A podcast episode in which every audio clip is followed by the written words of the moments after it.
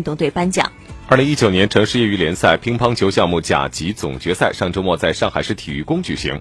从年初开始，经过了丙级、乙级联赛的竞争和晋升，来自于全市的六十四支球队、一千零五十名运动员参加了总决赛的争夺。该项赛事由上海市乒乓球协会承办，是市乒协年内举办的规模最大、参加人数最多、赛事周期最长的比赛，共举办赛事一百一十项。总参赛人次达到了三万六千七百六十位，均创下了历史新高。